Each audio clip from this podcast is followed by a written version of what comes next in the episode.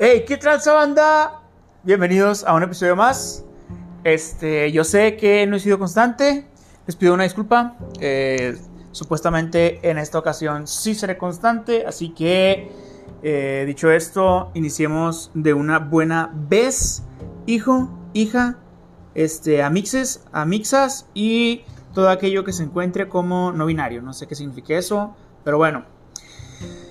Este, he de admitir que lo que yo he vivido en mi experiencia, lo que, pero sobre todo lo que he leído, me ha dejado lo suficiente como para poder actuar eh, en un futuro. O sea, todo aquello que vivo, mis vivencias, todo aquello que relaciono con lo que he leído, hago un análisis, eh, luego seguida de una síntesis y logro encontrar la manera para que en un futuro aquella situación, si es que ya me ha ocurrido eh, o sea que me pueda ocurrir, surja de la mejor manera posible. Eh, definitivamente, por eso este episodio se llama Cómo agradar a los demás. Eh, viene, viene dado por Dale Carnegie, que es un autor, el autor de un libro que he estado leyendo que me está poniendo orate estúpido y, y muy feliz porque me ha servido mucho, me ha servido bastante ese libro. Estoy comenzando a sentir una pasión desbordante por el comportamiento humano, extrañamente, he de admitir. Este, pero bueno, antes de entrar al libro y todo este business, veamos quién es Dale Carnegie. Ah, no es una pinche biografía acá externa, eh, extrema ni nada por el estilo. La neta es simplemente un poco así de su pasado. Y admitir que me gusta mucho leer acerca de los autores, eh, cómo se comportan, por qué son como son, qué hacían, qué no hacían y todo este business. Entonces, este, por eso es que traigo como que el, quién, quién fue este, este, este tipo. Era un escritor norteamericano, se lo voy a leer de, de mi blog. Pueden visitar mi blog cuando quieran, es daniambris.blogspot.com. Ahí está en mi blog si lo quieren leer, ¿no? Entonces, Dale Carnegie fue un escritor norteamericano que tuvo una infancia desarrollada en la pobreza. Dicen incluso sus, historiadores o aquellos que han escrito acerca de Dale Carnegie que el tipo casi vivía en la pobreza y que este, era una persona que le mamaba la idea de conseguir trabajos de, de corto tiempo. O sea, ya fuese una cadena de comida rápida, en una tienda departamental acá, etcétera. El tipo buscaba trabajos pequeños de corto, de corto tiempo para poder él aprender lo suficiente de esos trabajos. Así hasta que llegó y encontró un trabajo en una empresa de Nueva York, en donde ahí le pagaban por hablar en público. Entonces él tenía que enseñar a las demás personas a hablar en público. Donde comenzó a trabajar acá por dos dólares, dicen en aquel entonces. Y ahí es donde el tipo despunta y se convierte en lo que hoy conozco como Dale Carnegie, que es un autor que, he de admitir, vale, bastante la pena si quieres aprender del comportamiento humano. Y ojo, no, no, pues no es, no es psicólogo ni nada por el estilo, ¿no? Simple y sencillamente el tipo hizo como un compendio de aquello que era, era útil en aquellos años y lo que él como sabía y le platicaban y lo que veía en otros, en artistas o en personas así como que de renombre. Entonces, creo que si hay algo así que es súper importante, que este, eh, las experiencias, ¿no? Lo que yo les mencionaba así al inicio, las experiencias son súper importantes y creo que... A ver. Mira, por ejemplo, ahí quiero así como que estructurar ideas. Había una señora eh, bueno, no había, hay una señora que es mamá de una persona que yo, de un chico con el que yo iba a la, escuela, ¿no? Era un compañero ahí de clases y me iba muy bien con él. Ya me cuenta que la señora, un día, eh, cuando yo estaba en la, en la, academia de música que daba clases, se comunicó con, el, con mi jefe de ese. Entonces, este vato le hacía arreglos en la casa acerca de, ya sea el sonido, ecualizar, el micro y todo ese tipo de cosas. Y en esa ocasión eh, mi compañero no pudo ir, o sea, no, no, pudo ir, pero le dijo, y le voy a mandar a una persona que yo conozco, es de confianza y la chingada. Y me mandó a mí. Ya cuando llego yo, que estoy platicando con ella, me dice, sí, este, pues yo conozco a, a este, a este chico desde hace mucho tiempo y que acá y que allá y así. Y yo, órale, pero eh, mientras yo estaba trabajando en, lo que ella me estaba pidiendo así del, del, del jale este que tenía que hacer para ella, comencé a platicar con ella, o sea, realmente, pues le saqué plática, ¿no? Y conforme íbamos platicando, me di cuenta que ella era la mamá de este, de, este, de este chavo que les digo. Yo ni cuenta, ¿saben cómo? O la neta. El punto es que conforme yo iba este, platicando con ella y así, la neta lo que me pidió fue algo súper sencillo. O sea, nada más quería que ecualizara el micrófono, eh, porque iban a tener una fiesta en la noche y querían cantar y querían que escuchara bonito. Y este, que le acomodara de cierto lado el, eh, la bocina y que estuviera activado el Bluetooth para poder activar su celular, para poder pasar este YouTube de su celular, ¿no? Y así. Pues eso es cosa súper sencilla. Y ya me dijo, ¿cuánto es? Y así, y yo, pues, no, señora, o sea, le digo, pura gasolina, ¿sabes? Como así, 100 pesos, no me acuerdo, 150, no me acuerdo qué le dije, porque estaba ahí de pasada del trabajo a mi casa, o sea, no tenía nada que ver, o sea, eh, cobrarle por algo así. El punto es que la señora me dice, no, sí, cómo no, tenga. Y me pagó, creo que 400, 500 pesos, o sea, por algo que fue súper X, la neta. El punto es que por haberme interesado sinceramente por ella, la señora sintió un no compromiso, sino una como tal vez sí compromiso, no sé cómo llamarle.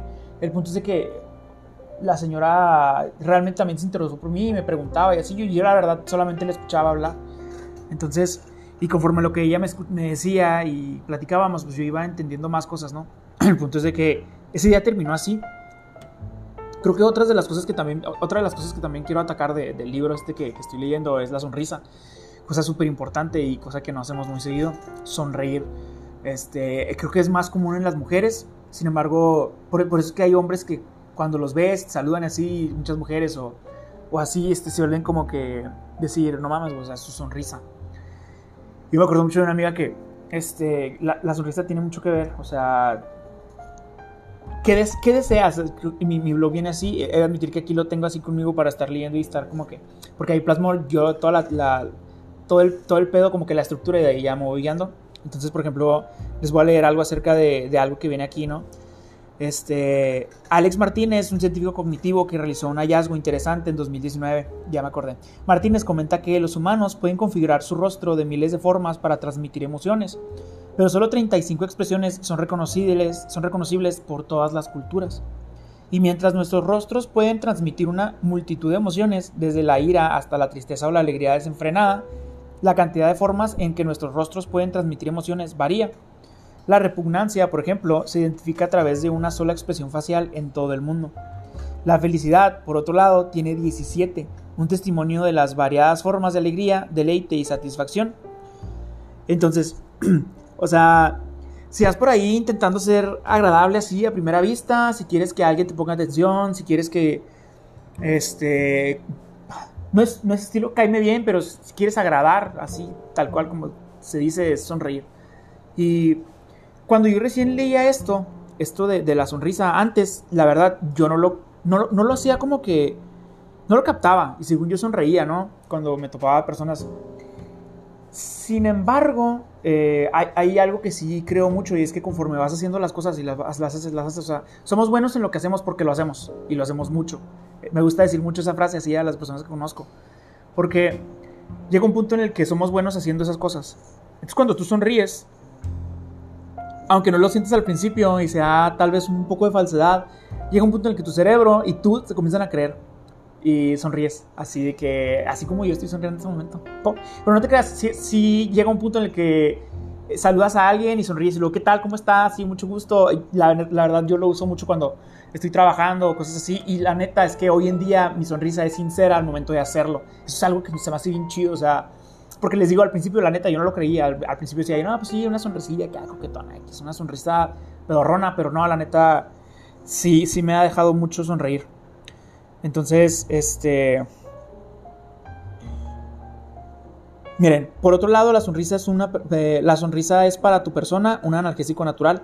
Desde liberar estrés hasta crear emociones positivas, tu sonrisa es uno de los aliados más poderosos que puedes tener cerca de ti. Esta es una, de las investigaciones ahí que, estuve leyendo, un paper que había.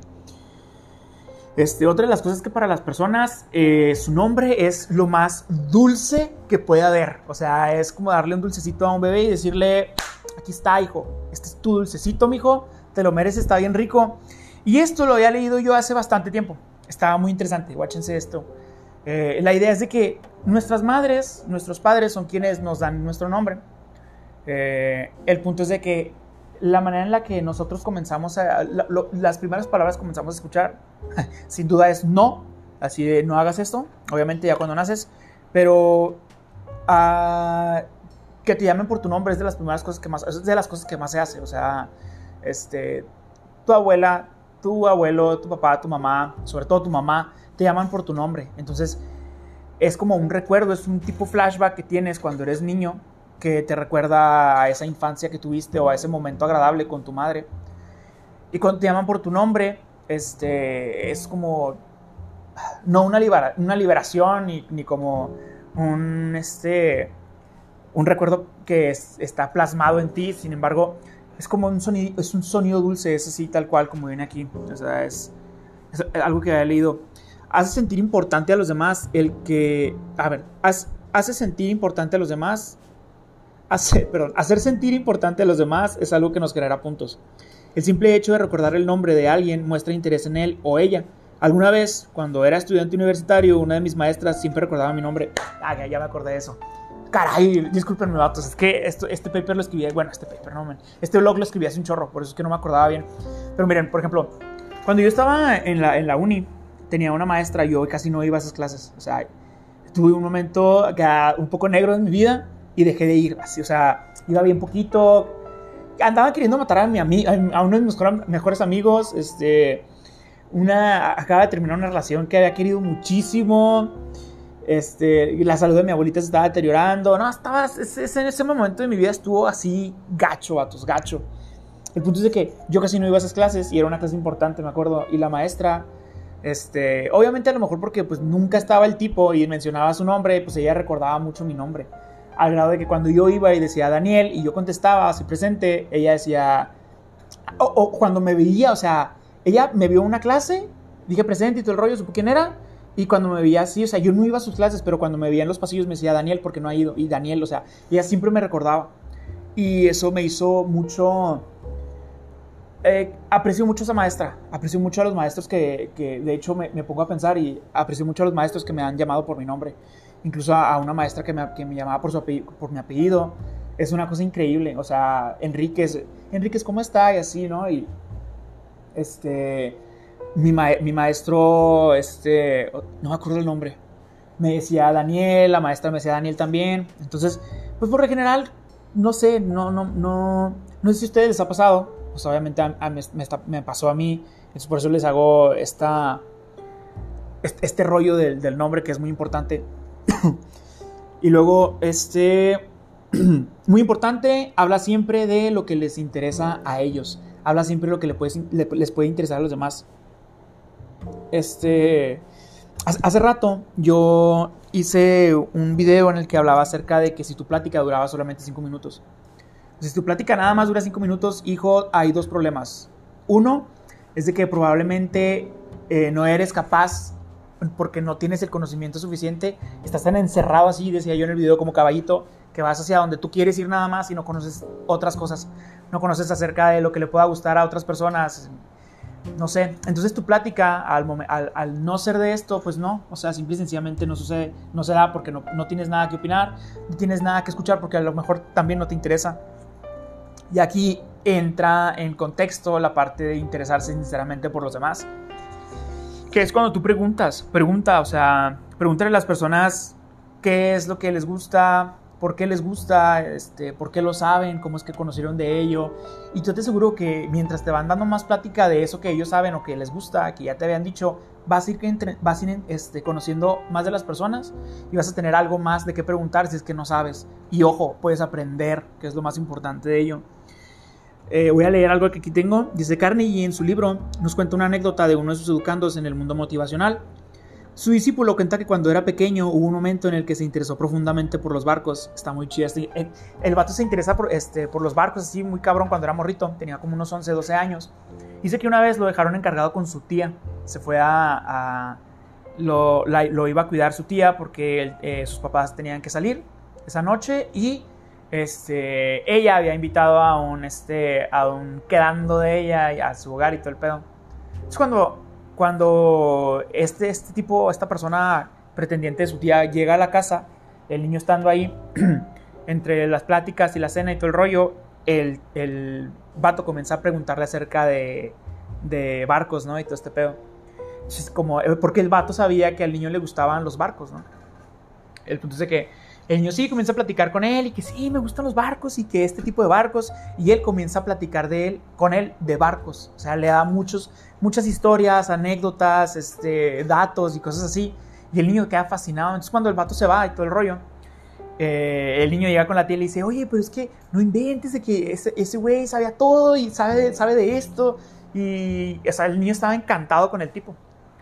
El punto es de que el niño le pregunta a qué se dedica, o sea, él pensaba que era marín, este, pensaba que era capitán o cosas así, y le dice ella, él se, dedica, se dedica a la abogacía, es abogado. Y lo, no, así el niño no lo podía creer.